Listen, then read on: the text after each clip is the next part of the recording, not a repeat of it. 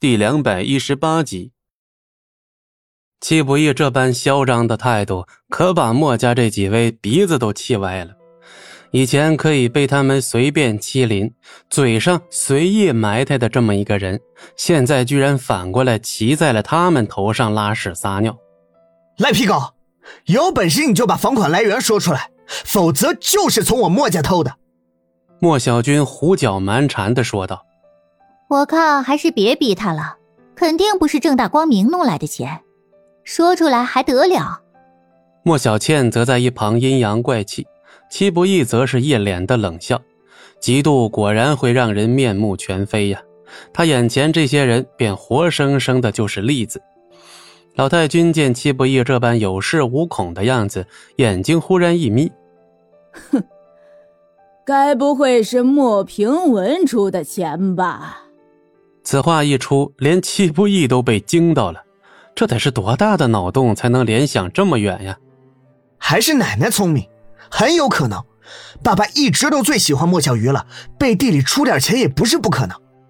绝对不可能，那老鬼怎么可能出这么多钱？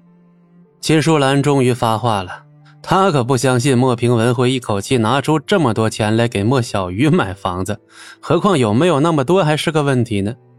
莫小鱼，莫平文拿了多少钱给你？老太君俨然一副盖棺定论的实锤语气。莫小鱼则是一脸茫然，只能诚实的摇了摇头。爸爸从来就没有给过我钱。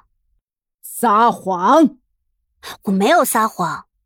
哼，要不是莫平文，你们怎么可能拿得出这么多钱？撒谎也得有个限度。老太君可不管莫小鱼说了啥，莫小鱼一阵无语。随即，老太君甚至在沙发上坐了下来。这栋房子。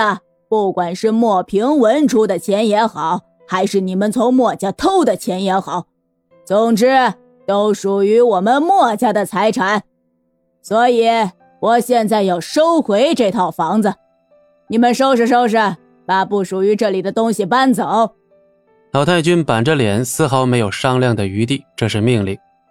此话一出，莫小军那是欢天喜地呀，这等于白捡了一栋象征着绝对身份的豪宅。奶奶，那以后这就是我们莫家的府邸了吧？没错，从今天开始，我们莫家的府邸就搬到这儿了。老太君郑重其事的点了点头。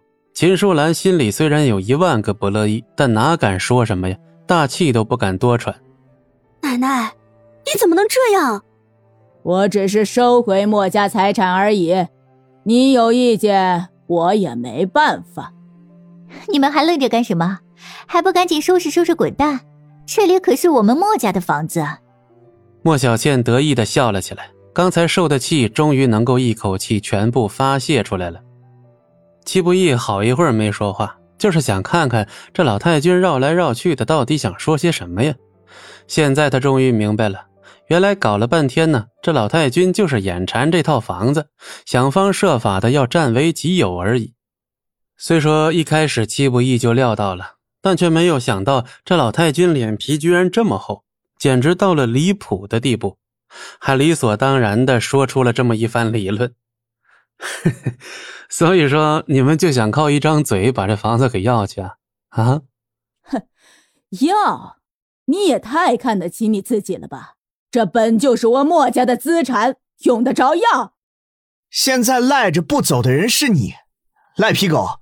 我劝你最好赶紧卷铺盖走人，否则待会儿我联系这儿的物业把你给丢出去。怎么还不走？是要我叫人来赶吗？到那时候可就不好看了。老太君一副威严的下达了逐客令。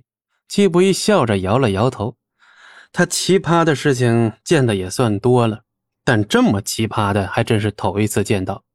七不义翘着二郎腿。淡淡的说道：“不用麻烦了，这物业我来喊。”本集播讲完毕，感谢您的收听，我们精彩继续。